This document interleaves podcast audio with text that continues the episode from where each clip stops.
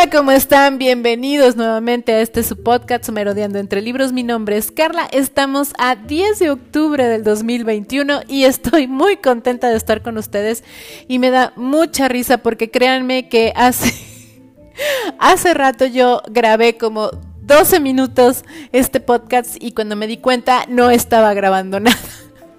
Pero va de nuevo, va de nuevo.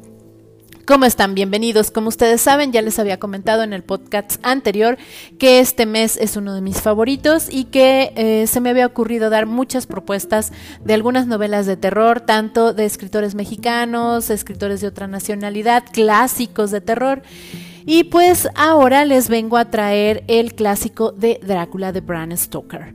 Tal vez a muchos se les hace muy trillado o tal vez no lo han leído o no les da la gana leerlo porque han visto las películas, pero créanme, créanme, como siempre les digo, la película eh, no tiene nada que ver con el libro y lo van a disfrutar enormemente. Vamos a hablar un poquito de Bram Stoker. Bram Stoker Abraham Bram Stoker.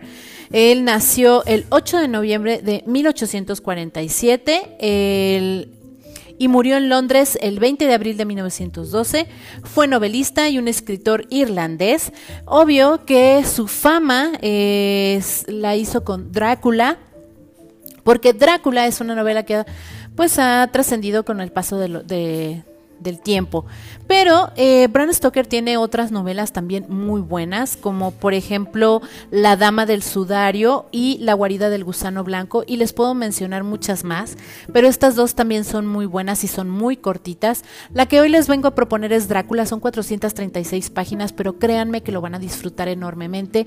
Yo algo que siempre pienso de los clásicos y lo que se me hace maravilloso es como esas personas en ese tiempo que no había tanta tecnología, que apenas eh, la, humanidad empezaba así como que a abrir, abrir los ojos a tantas cosas y esa imaginación eh, indudablemente tan grande de crear esos personajes tan sombríos eh, que hasta tú te preguntas, ¿qué habrá vivido el escritor para crear estas historias?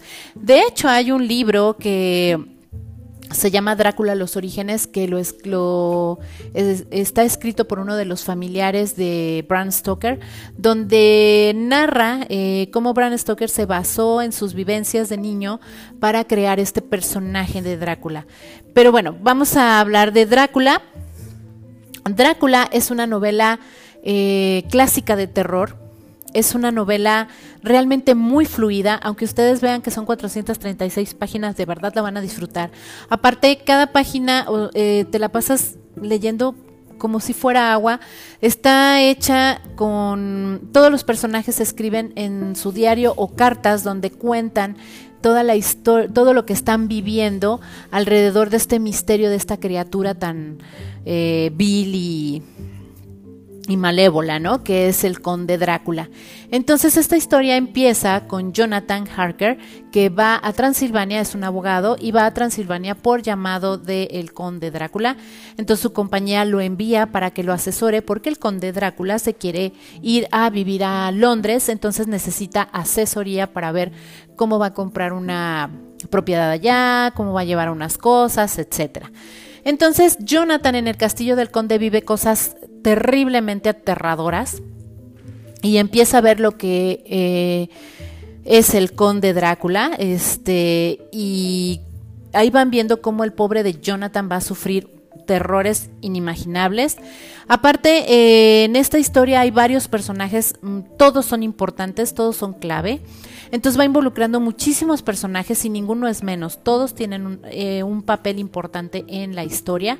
Empieza, eh, después de que el conde se va a Londres a vivir, ahí empieza un terror en, en, en la ciudad y empiezan los personajes como Mina, como el Dr. Van Helsing, como el Dr. John, eh, Arthur, el novio de mí, de, perdón, de, y luego Lucy, y empiezan todos los personajes a caer en cuenta de que están dentro de una historia de terror espeluznante con un ser que no saben cómo van a poder destruirlo, cómo van a poder acabarlo.